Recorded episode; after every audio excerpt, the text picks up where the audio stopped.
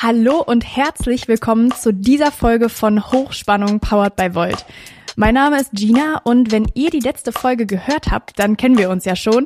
Und bei dieser Folge mit dabei ist heute auch Claudius aus unserem Podcast-Team. Hi. Hey, auch von mir ein herzliches Willkommen. Ich freue mich echt, euch bei unserer neuen Staffel auch begrüßen zu dürfen.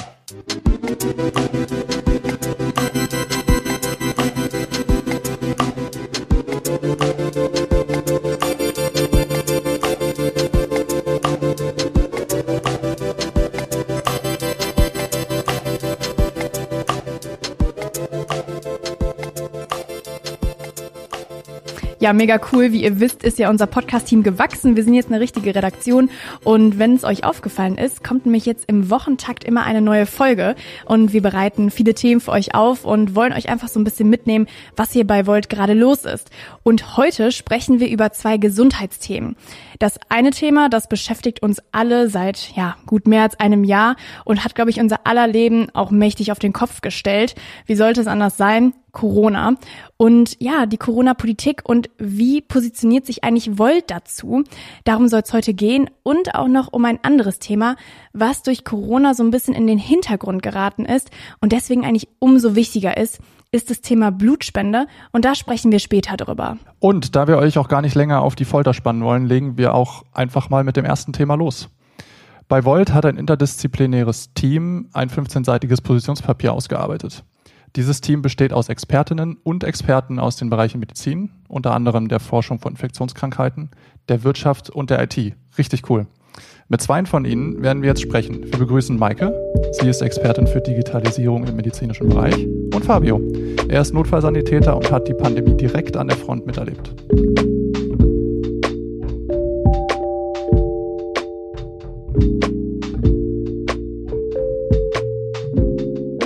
So, schön, dass ihr da seid, Maike und Fabio. Wir haben ja ein, oder besser gesagt, ihr habt ja ein, ein Positionspapier für Volt geschrieben. Und das ist mit 15 Seiten ja relativ lang. Bitte stellt das doch mal kurz vor, damit unsere Hörer wissen, was da eigentlich so drin steht. Gerne. Ähm, wir haben in einem großen interdisziplinären Team ähm, Positionspapier zur aktuellen Corona-Politik geschrieben. Und du hast es schon angedeutet, ist dann doch für ein Positionspapier doch relativ umfangreich geworden. Äh, das hat aber auf jeden Fall ähm, seinen Hintergrund. Und witzigerweise ist das so ein bisschen 5 plus 1 äh, Challenges geworden, wie es auch immer in unserem europäischen Programm ist. Das ist nur rein zufällig, diese Ähnlichkeit. Ähm, wir haben als erstes halt äh, die Forderung bzw. die Unterstützung des, no der No-Covid-Strategie. Äh, da steht so an allererster Stelle, dass wir diese politisch unterstützen und auch auf jeden Fall auch, wenn wir die Macht hätten, das halt auch umsetzen würden. Ähm, und dann haben wir ähm, noch äh, fünf weitere Punkte, äh, wie wir handeln wollen, nämlich einmal europäisch handeln. Ähm, das ist ganz wichtig bei einer Pandemie, dass wir nicht nur nationalstaatlich handeln, es ist genauso wie eine Klimakrise, das ist ein, eine Gemeinschaftsaufgabe. Dementsprechend äh, fordern wir im Positionspapier halt auch am Punkt europäisch handeln, dass wir ein gemeinsames Frühwarnsystem haben, äh, dass wir versuchen, No-Covid, die No-Covid-Strategie EU-weit zu etablieren, weil es macht nur Sinn, eigentlich das EU-weit zu haben, natürlich mit den Beachtung nationaler Besonder Besonderheiten, ähm, definitiv, ähm, aber sonst eigentlich die gemeinsame Strategie wäre schon wünschenswert. Ähm, und dann natürlich auch, was aber auch schon in Gange ist durch die EU-Kommission, äh, Stärkung der, der Gesundheitsbehörden, äh, der EU-Gesundheitsbehörden, also der EMA, der ECDC. Als nächsten Punkt haben wir ähm, den Punkt demokratisch handeln. Äh, da geht es äh, äh, darüber, dass wir nicht grundsätzlich nur die Maßnahmen durch die Exekutive anleiten wollen. Also wir wollen, dass auch die Legislative, also auch die gewählten Parlamente eine Entscheidungsmacht haben. Es ist natürlich für kurzfristige Maßnahmen benötigen wir die Macht der Exekutive, aber für mittelfristige und langfristige Maßnahmen brauchen wir einen Konsens durch das Parlament. Und äh, das ist so ein Hauptkritikpunkt gewesen. Und da sehen wir halt mit ein, dass man halt auch jetzt aus der Pandemie lernt und dementsprechend auch äh, einen Krisenplan entwickelt, der genau die Kompetenzen absteckt, die e-, Exekutive in so einem Fall hat und die äh, Kompetenzen, die die Leg Legislative in so einem Fall hat. Und es ist wichtig, dass das Ganze auch vernünftig äh, kommuniziert wird. Und an der untersten Ebene, es muss ein vernünftiger Dialog zwischen Verwaltung, kommunalen Entscheidungsgremien und Bürgerinnen äh, stattfinden, damit diese Entscheidungen, dass, damit die besten Entscheidungen getroffen werden, aber auch die richtigen Entscheidungen. Als dritten Punkt haben wir evidenzbasiert, Transparenz sorgt für Vertrauen. Damit meinen wir, dass wir eine systematische Aufklärungskampagne bzw. eine groß angelegte Informations- und Kommunikationskampagne starten wollen würden, um wirklich alle Personen aufzuklären. Also nicht nur auf Deutsch, äh, Spanisch, Französisch beispielsweise, sondern auch auf äh, Türkisch, Griechisch, Arabisch, damit jeder wirklich umfassende Informationsmöglichkeiten hat. Ein wichtiger Punkt in dem Bereich ist auch äh, die Einführung eines äh, äh, transdisziplinären Pandemie-Expertinnenrates. Äh, das soll als äh, unabhängiges Beratungsgremium für die Regierungen, also La Bundesregierung, Landesregierung dienen, äh, damit die dann auch wirklich auf wissenschaftlichen Erkenntnissen handeln. In diesem Expertinnenrat sollen nicht nur Epidemiologen, Virologinnen sitzen, sondern halt auch Ethikerinnen, ähm, Psychologinnen, ähm, wirklich äh, die komplette Gesellschaft einmal abbilden. Als vierten Punkt haben wir dann halt äh, Digitalkoordination statt App-Aktionismus. Ähm, dort beleuchten wir, dass äh, eine Corona-Warn-App oder eine Luca-App nicht das Allheilmittel ist, um eine Pandemie zu bekämpfen. Und dass eigentlich digitale Lösungen unterstützend sein sollen äh, und helfen sollen, Abläufe zu verbessern. Und den letzten Punkt, den wir im Positionspapier beleuchten, ist äh, effizient äh, nachhaltige Bekämpfung des Infektionsgeschehens. Das heißt, äh, Entscheidungen bzw. Maßnahmen sollen eigentlich wie äh, ein industrieller, engpassorientierter Logistikprozess ablaufen und nicht wie ein langsamer Verwaltungsprozess, damit man effektiv handeln kann. Unter dem Punkt fällt beispielsweise auch rein, dass wir 24 Stunden sieben impfen wollen, wenn der Impfstoff genügend da ist, also jeglichen Impfstoff verimpfen. Genauso wie Wegfall der Priorisierung bis Ende Mai. Das ist teilweise mit einzelnen Impfstoffen schon passiert, beispielsweise AstraZeneca und Johnson Johnson. Ähm, weil wir aber glauben, dass halt bis Ende Mai eigentlich die Risik, also die Prioritätsgruppen 1, 2 und 3 eigentlich durchgeimpft sind und dementsprechend brauchen wir die Priorisierung eigentlich nicht mehr. Und der letzte Punkt ist, dass wir äh, die Zweitimpfung eigentlich so weit strecken wollen bis zur maximal zulässigen Dauer. Erster Punkt, dadurch haben wir mehr äh, Erstimpfungen zur Verfügung. Und der zweite Punkt ist, das haben jetzt mehrere Studien bewiesen, dass wenn man die Zweitimpfung hinauszögert, dass der Impfschutz am Ende auch besser ist. Das ist so äh, die Kernaussagen aus unserem Positionspapier zu Corona-Politik. Jetzt ähm, sind in diesem Positionspapier ziemlich viele Punkte, die ja abweichen von der Politik, die wir erlebt haben in dem letzten Jahr. Es war mehr als ein Jahr Corona, was wir erlebt haben. Ähm, was sind denn eurer Meinung nach Fehler, die im Corona-Management passiert sind? Oder ähm, schöner gesagt, was hätte man besser machen können an einigen Stellen? Also ich denke, dass der, ähm, der also was wirklich definitiv ein, ein Fehler war, ähm, ich glaube, das hat auch mehrere europäische Staaten betroffen, aber eben auch Deutschland, dass ähm, wir den ähm, Sommer einfach nicht ähm, genutzt haben, um uns wirklich auf den äh, Herbst und Winter vorzubereiten. Also all das, was man ähm, dort ja wirklich hätte machen können, was die, ihr habt schon angesprochen, was die Digitalisierung betrifft, was die die im Schutzmaßnahmen betrifft, in den Schulen zum Beispiel, aber auch äh, am Arbeitsplatz. Die, ähm, die Frage beziehungsweise die, ähm, die Strategie, ähm, wie, ähm, wie das Testen zum Beispiel, das sind dann ja auch äh, die ersten Tests äh, dann schon, äh, also jetzt die, die Selbsttests, dann auch äh, später auf dem Markt erschienen. Man hätte vorher sich schon überlegen können, wie man diese Strategie äh, vorbereitet, um dann wirklich gewappnet zu sein, weil es ja ähm, von, der, von der wissenschaftlichen Seite her ähm, eindeutig, also würde ich jetzt mal so behaupten, eindeutig vorhergesagt war, dass es, ähm, dass es äh, wieder schlimmer werden würde. Und das, glaube ich, ist schon ein eindeutiger, ähm, das ist wirklich ein Fehler gewesen, dass man die Zeit einfach nicht ähm, genutzt hat. Und ähm, ja, jetzt habe ich im Grunde genommen diese, äh, die, die Fragen von dir auch gleich zusammengefasst, äh, um nochmal das konkret zu machen. Also wir sagen, was hätte man besser machen können? Ähm, zum einen schnell und entschlossen dann auf neue Ausbrüche ähm, reagieren. Das ist uns dann auch nicht ähm, geglückt im Herbst, weshalb es dann eben tatsächlich auch sich weiter verschlimmert hat. Ich habe es eben schon gesagt, das Thema Teststrategien, das hätte man vorbereiten können, beziehungsweise das ist jetzt ja etwas, was tatsächlich auch mehr und mehr greift.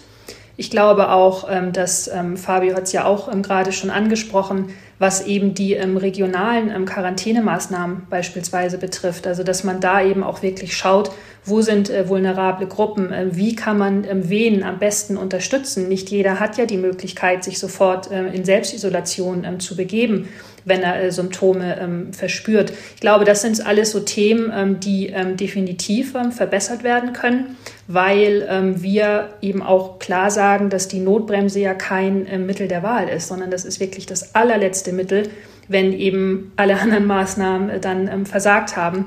Und was natürlich auch entscheidend ist, weil das dann ja eine ja, letztendlich also eine, eine Kaskade ist, dass wenn eben alles andere versagt hat, dass wir dann ja auch äh, gesehen haben, dass die Gesundheitsämter dann eben auch ähm, nicht mehr in der Lage sind, ähm, wirklich die Fälle nachverfolgen zu können. Ich glaube, dass, ähm, dass das im, im Herbst, also ich glaube im Oktober oder so, äh, war das, dass der Stand ähm, da war, dass 75 Prozent der Fälle konnten nicht, also man wusste nicht, wo sich die, ähm, wo sich die äh, jeweilige Person dann angesteckt hat.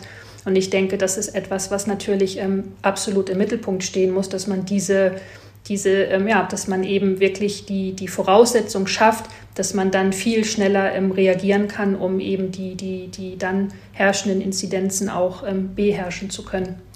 Du, du hast jetzt gerade gesagt, dass ähm, wir das einfach nicht mehr nachvollziehen konnten.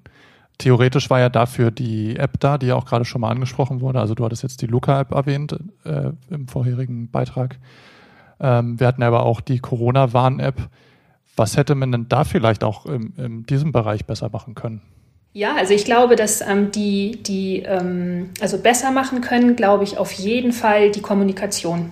Ich denke, dass da tatsächlich ähm, relativ schnell, und das betrifft, glaube ich, insgesamt ähm, das Thema ähm, Digitalisierung, dass ähm, relativ schnell Missverständnisse entstehen und dass man dann eben ähm, Hoffnungen in solche ähm, unterstützenden Technologien ähm, setzt, die, ähm, die die einfach nicht erfüllen können. Also da ist, äh, ich meine, letzte Woche ist es gewesen, äh, ist ja auch ähm, eine, eine ähm, Untersuchung, ähm, ein, ein, ein Paper rausgekommen, wo man sich das eben angeschaut hat. Und es ist eigentlich äh, in allen Staaten, die eben diese Apps anbieten, die haben durchaus ähm, ihre Berechtigung, zweifelsohne. Es gibt ja auch in Deutschland jetzt erste Zahlen, wo man sagt, ja, die, die Corona-Warn-App, die bringt äh, durchaus etwas.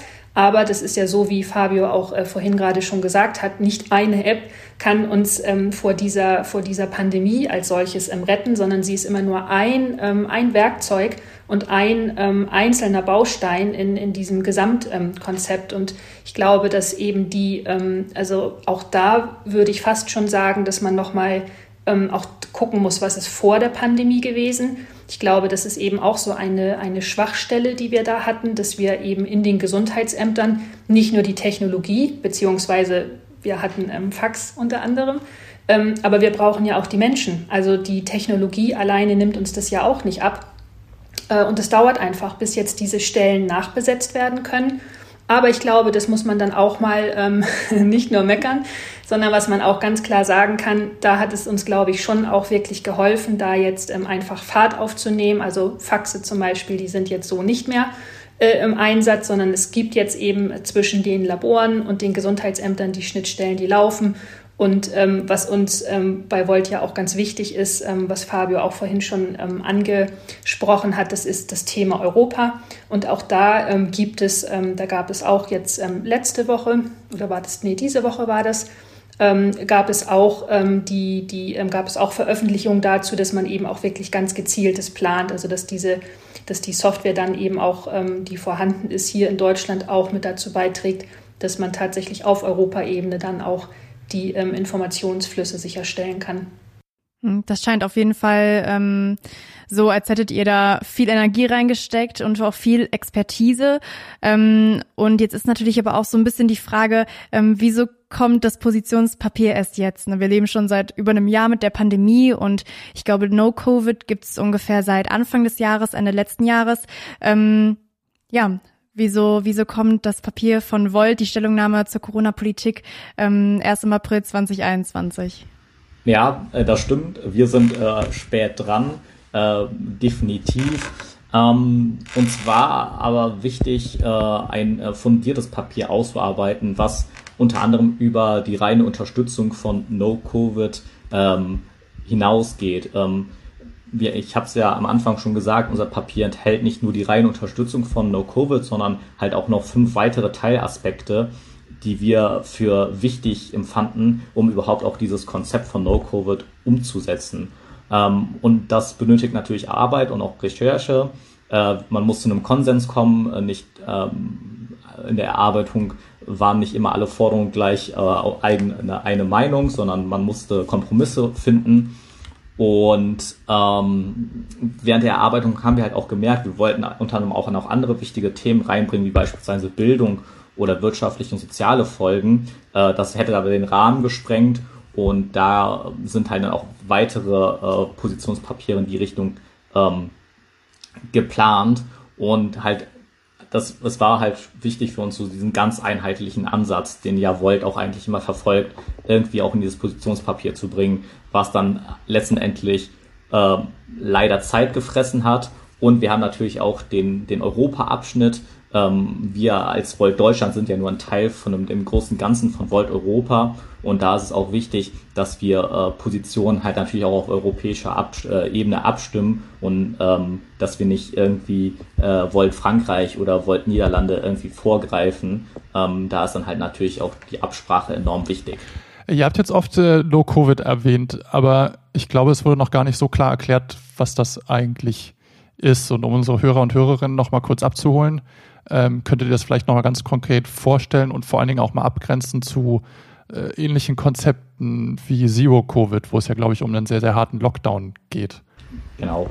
Ähm, stimmt, richtig. Wir haben No Covid bisher gar nicht er äh, erklärt, was das eigentlich ist. Äh, grob zusammengefasst ist, äh, weil es auch immer wieder zu Missverständnis kommt, No Covid ist kein, äh, keine Strategie für einen Lockdown, sondern es ist eine Strategie zum Öffnen. Aber um diese Strategie No-Covid anwenden zu können, äh, benötigen wir erstmal einen äh, Lockdown, weil diese Strategie können wir erst vernünftig eigentlich durchsetzen, wenn wir äh, bei einem äh, Inzidenzwert von 10 ungefähr angelangt sind.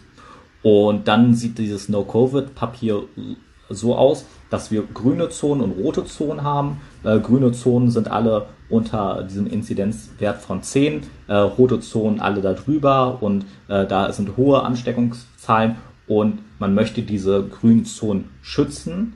Ähm, und dann äh, da hat man halt dann auch alle Freiheiten. Man kann ins Restaurant gehen, ähm, man kann zum Friseur gehen. Ähm, in den roten Zonen nicht. Da hat man dann halt weiterhin äh, harte äh, Beschränkungen, aber die führen natürlich dann auch dazu, dass die Inzidenzen runtergehen und dann auch irgendwann zu grünen Zonen werden. Und dadurch hat man halt wirklich regional, lokal Maßnahmen, die vorher fest definiert sind. Ähm, aber sie sind klar für jeden. Man, nicht jeder macht irgendwas anderes von seinen Maßnahmen, es ist klar. Und das Ziel ist auch klar.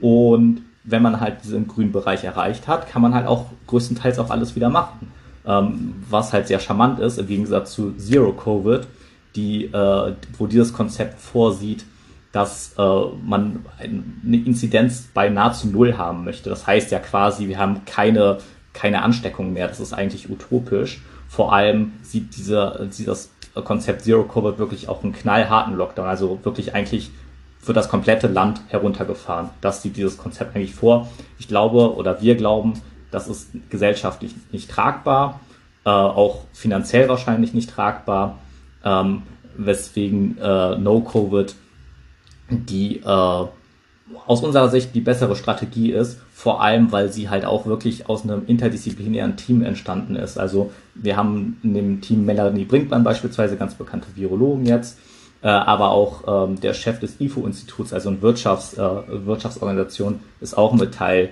äh, dieser No-Covid-Strategie. Da wurden halt viele Blickpunkte schon beachtet. Okay, ich will das mal ganz kurz versuchen zusammenzufassen, ob ich das äh, richtig verstanden habe.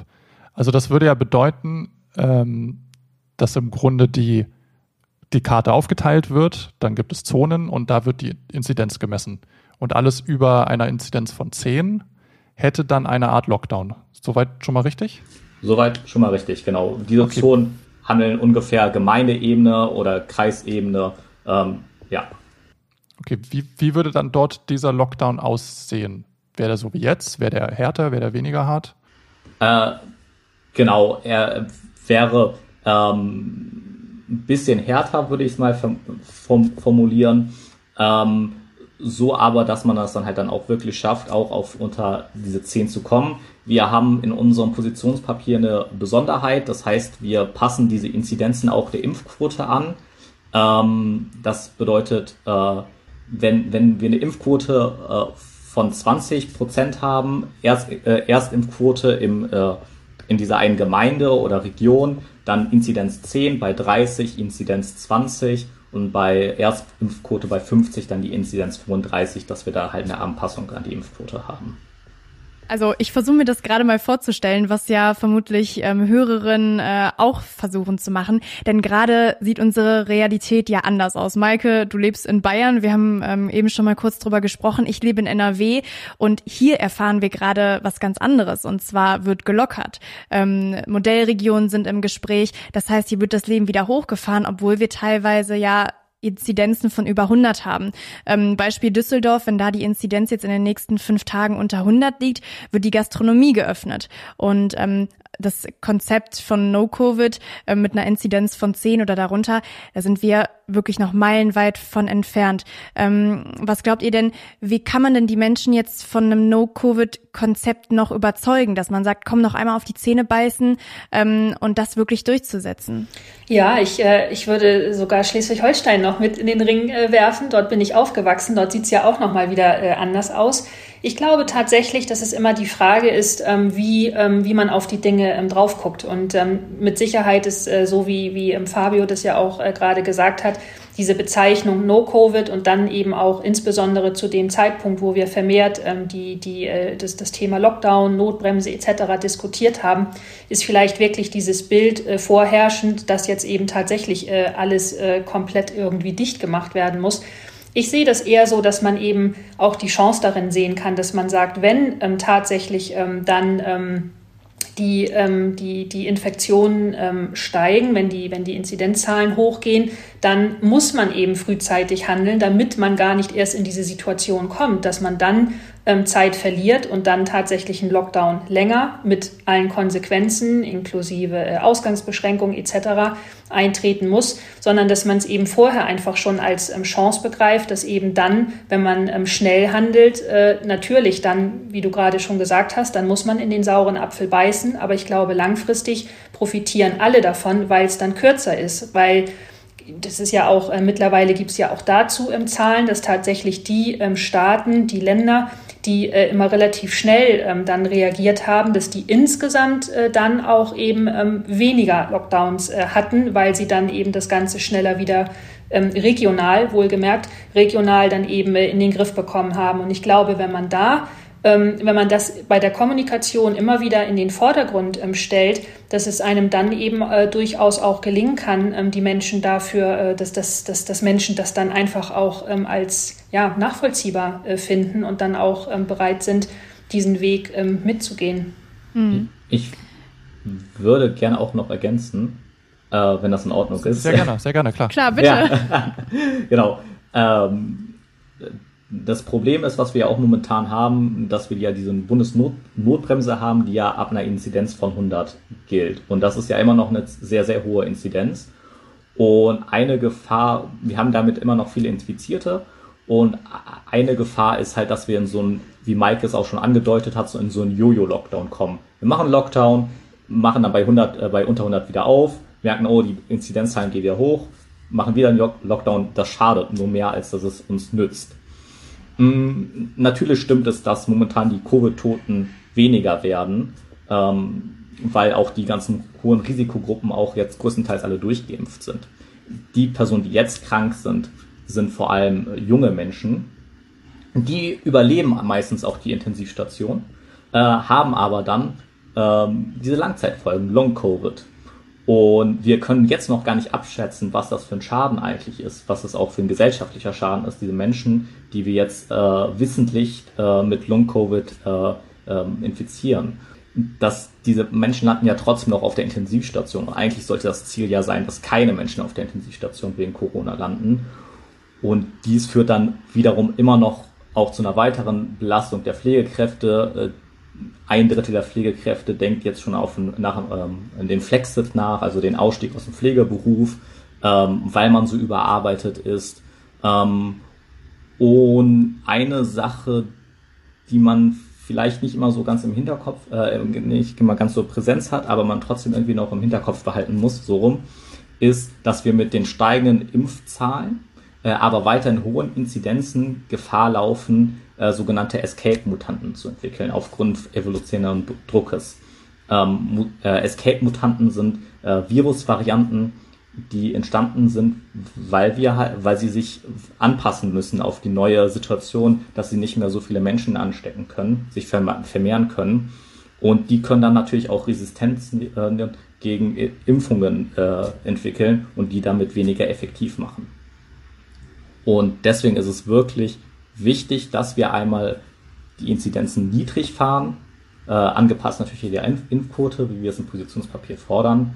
Ähm, sonst laufen wir einfach die Gefahr, dass wir mehrere hunderttausend Menschen mit Covid infizieren, die dann später an Long-Covid äh, leiden. Ähm, aber auch hier, die Datenlage dazu ist noch relativ dünn. Das muss man natürlich weiter noch beobachten. Aber jetzt besteht die Gefahr einfach.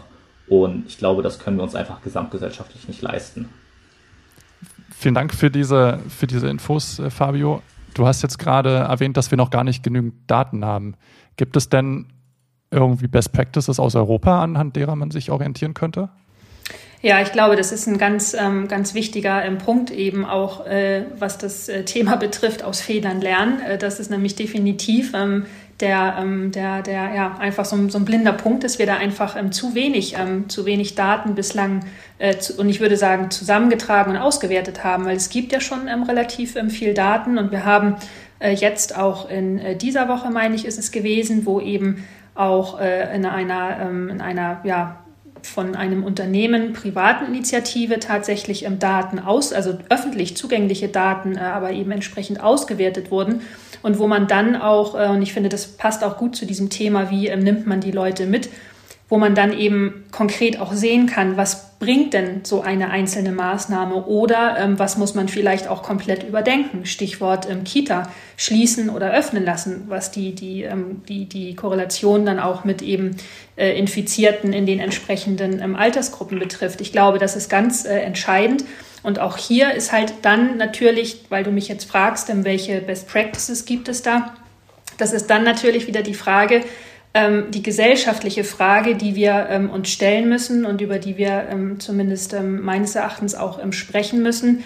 Wie, wie wollen wir Datenschutzkonzepte anwenden? Also wo sind wir bereit, eben Daten auch tatsächlich für eine eingeschränkte Zeit bereit, bereitzustellen, um eben da auch die Möglichkeit zu haben, mit diesen Daten zu arbeiten und da gibt es eben ähm, aus, ähm, ja, gibt es durchaus auch wieder, ähm, ja, wenn man böse ist, kann man sagen Piloten. Also ich kenne auch aus Deutschland ähm, solche ähm, Modellregionen, wo eben Daten ähm, zusammengetragen wurden um äh, auch dieses, ähm, was wir ja auch vorhin gesagt haben, eben was den Schutz ähm, vulnerabler Gruppen betrifft, insbesondere ähm, fördern zu können. Aber ich denke, es ist wirklich wichtig ist im Sinne von Best Practice, das dann tatsächlich auch national, im besten Falle natürlich ähm, europaweit, dann auch so einsetzen zu können, dass wir eben ganz gezielt ähm, die, die Region nach ihren jeweiligen Bedürfnissen dann auch äh, mit diesen Erkenntnissen versorgen können. Ihr habt in dem Papier, es geht ja so um grundsätzlich fünf Kernelemente und Themen, große Themenkomplexe, die angesprochen werden. Und eins, was mir aufgefallen ist, was glaube ich ähm, in der, im Corona-Management so ein bisschen zu kurz gekommen ist, ist die Bürgerinnenbeteiligung. Also man hatte, zumindest meine persönliche Meinung, oft nicht das Gefühl, abgeholt zu werden oder ähm, ja, dass man nicht in Prozesse mit eingebunden wurde. Und ähm, bei eurer Position ist es ja schon so, ähm, dass explizit gesagt wird, ähm, Bürgerinnen hätten mehr mit einbezogen werden sollen. Wie hätte das denn funktionieren können? Ja, den ähm, dein Eindruck, ähm, den teile ich ähm, absolut und mein Gefühl ist, dass es dann einfach, weil dann eben wirklich die, die Not äh, groß war, dass man dann eben gar nicht mehr ähm, solche, solche Überlegungen ähm, wirklich ähm, mit einbezogen hat, äh, geschweige denn in die Tat umgesetzt hat. Ich kann mir gut ähm, vorstellen, beziehungsweise wir bei Volt sind ja grundsätzlich auch ähm, der Meinung, dass man ähm, eben BürgerInnen aktiv mit ähm, einbeziehen ähm, soll in diese Entscheidungsprozesse. Und ähm, es gibt ja auch Beispiele äh, dafür, ich, jetzt in, in, Bayern zum Beispiel auch, dass es eben einen sogenannten Bürger-Corona-Rat äh, gibt, der sich dann ähm, regelmäßig trifft und wo man eben, ähm, wo tatsächlich dann auch so wie das bei anderen Bürgerinnenräten äh, ja auch der Fall ist, dass man eben ähm, zufällig ähm, zusammengestellte Teams hat, die dann eben ganz ähm, konkret auf die Region bezogen sich beraten und überlegen, welche Maßnahmen äh, wo wie ergriffen werden können. Und ähm, das, ähm, das äh, fänden wir schon äh, gut, wenn man das eben tatsächlich auch zukünftig dann ähm, mit berücksichtigen kann und äh, tatsächlich auch so umsetzt.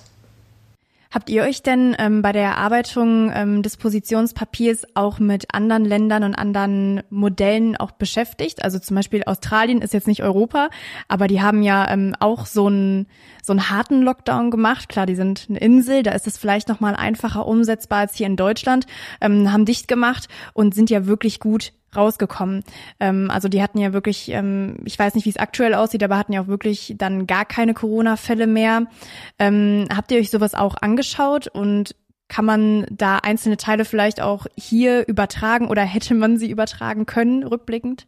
Ja, das, ähm, das haben wir gemacht. Also sowohl ähm, jetzt ähm, konkret, was das Thema Digitalisierung betrifft, da haben wir uns eben auch verschiedene ähm, Apps äh, angeschaut, die in den äh, Ländern eingesetzt wurden, die aber, wie ich vorhin schon gesagt habe, alle jetzt nicht irgendwie dies, das eins, das, das, äh, das alleinige ähm, Heilmittel waren, aber natürlich auch insbesondere was die, die, ähm, die, die, die Eindämmungsstrategien betrifft. Und weil du jetzt Australien ansprichst, ähm, ja, das, das stimmt. Also ich habe, ähm, das ist Zufall, ich habe äh, hier in, in München, ähm, wo ich wohne, eine, eine australische Freundin, die ähm, aus dem äh, aus aus Melbourne äh, kommt und die das eben durch ähm, ihre Familie auch äh, quasi dann doch nah äh, mitbekommen hat und ich glaube das ist äh, das Entscheidende ist eben das ähm, was wir vorhin auch gesagt haben und was man auch aus aus bestimmten ähm, Veröffentlichungen entnehmen kann dass die halt eben sehr schnell und entschlossen ähm, reagiert haben und ich glaube das ist tatsächlich auch was dieses Thema Best Practice ähm, so ein bisschen wie so ein roter Faden ähm, durchzieht. Also alle die,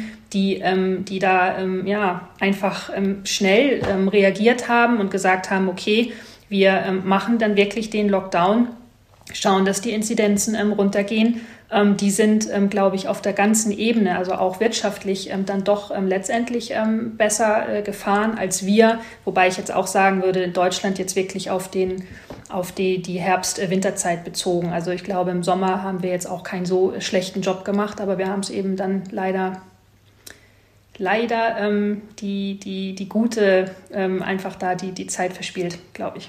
Kann man so sagen. Mhm.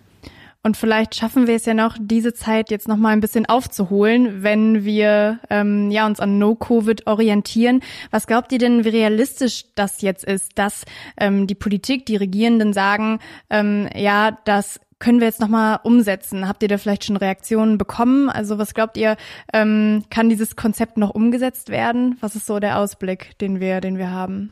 Meine leider, also das ist meine ganz persönliche Meinung, meine leider pessimistische Meinung ist, dass wir es, glaube ich, nicht sehen werden. Ähm, viele wünschen sich das. Also ich bin vom Beruf Notfallsanitäter und in meiner Medizinbubble ähm, wünschen sich das eigentlich viele, dass wir diese No-Covid-Strategie äh, umsetzen. Äh, dort haben wir auch viel, viel Lob für dieses Positionspapier auch erhalten ähm, unterstützenswert. Ich weiß von einem Fall, das hat ihn angeregt, auch bei Volt Parteimitglied zu werden, was mich sehr, sehr, sehr persönlich gefreut hat. Aber ich glaube, von der aktuellen, äh, von den aktuellen Parteien werden wir leider, glaube ich, keine Umsetzung sehen. Vor allem jetzt steht der Wahlkampf an. Äh, ich glaube, es, es kam heute die Nachricht, dass man tatsächlich auch das In äh, Impfintervall zwischen Erst- und Zweitimpfung verkürzt, damit man halt diese äh, Impf, äh, Impfberechtigung mit der Zweitimpfung hat, damit man in den Urlaub fahren kann, äh, obwohl es nachweislich den Impfschutz weniger stark macht. Ähm, ich glaube, dass zu sehr jetzt momentan auf Wahlkampf und auf Wählerstimmen äh, äh, fokussiert, anstatt auf eine vernünftige äh, Strategie, um diese Pandemie in den Griff zu bekommen. Was ich sehr schade finde, vor allem von den kleinen Parteien, äh, Volt äh, unterstützt diese Strategie ja äh, offensichtlich, aber auch die Humanisten tun das. Also ich glaube, die außerparlament außerparlamentarische Opposition steht voll hinter diesem äh, Positionspapier, leider aber nicht ähm, die Parteien, die momentan äh, im Bundestag sitzen, aber auch in den Landesregierungen. Das vergisst man ja oft, dass beispielsweise die Linken oder Grünen ja auch Regierungsverantwortung haben. Ja, vielen Dank. Das ist zwar sehr schade, aber wenn die anderen das machen würden, dann bräuchte es uns ja nicht, ne? Richtig. In, in diesem Sinne, vielen, vielen Dank euch für eure Zeit, Maike und Fabio. Ich fand es sehr interessant. Ich hoffe, unsere Hörerinnen und Hörer auch. In diesem Sinne wünsche ich euch ein schönes Wochenende. Dankeschön, Dank. euch auch. Danke. Bis dann. Ja, Corona und Corona-Politik ist eben ein riesen umfangreiches Thema, wo man wahrscheinlich noch viel länger hätte drüber reden können. Aber durch Corona sind eben auch viele andere Themen in den Hintergrund geraten, wie zum Beispiel das Thema Blutspende, was total wichtig ist. Und durch Corona sind weniger Menschen Blutspenden gegangen und das Problem daran ist, dass dieses Blut jetzt eben an wichtigen Stellen fehlt. Und äh, Claudius, hast du dich eigentlich schon mal mit dem Thema so richtig auseinandergesetzt, Blutspende? Ja, also auseinandergesetzt habe ich mich damit in der Tat schon, aber um ganz ehrlich zu sein, war ich selbst noch nie Blutspenden, weiß aber, wie unglaublich wichtig das ist. Äh, zum Beispiel wird es ja bei Operationen oder anderen schweren Behandlungen benutzt oder auch für die Behandlung von Krebs dringend gebraucht. Ja, also selbst die besten Ärztinnen und Ärzte können da einfach nichts tun, wenn sie kein Blut haben. Ich werde mir das darum echt mal überlegen und versuchen, mich hier zu überwinden. Ähm, ich weiß, dass das schwierig ist ähm, aber unsere Spendenaktion wäre hier, glaube ich, ein ganz, eine ganz gute Gelegenheit. Gina, was du denn selbst schon mal spenden? Ja, ich muss mich auch outen. Ich war noch nicht Blutspenden und ich habe es mir jetzt aber wirklich vorgenommen, vor allem im Rahmen von Volts Kampagne 500 Milliliter Europa. Wir wollen nämlich mit Volt zur Blutspende aufrufen. Und warum Europa? Ja, Europa ist ja auch der Kern unserer Bewegung von Volt, der Partei. Und ähm, die Blutspende soll eben auch in Europa steigen. Und das Blut, ganz wichtig für uns, soll auch über Landesgrenzen hinweg eingesetzt werden können, da wo es eben gebraucht wird. Und die Aktion, die läuft schon seit April und geht jetzt noch bis zum 14. Juni. Und bis dahin werde ich auf jeden Fall ähm, Blutspenden gehen. Das ist nämlich der internationale Tag der Blutspende.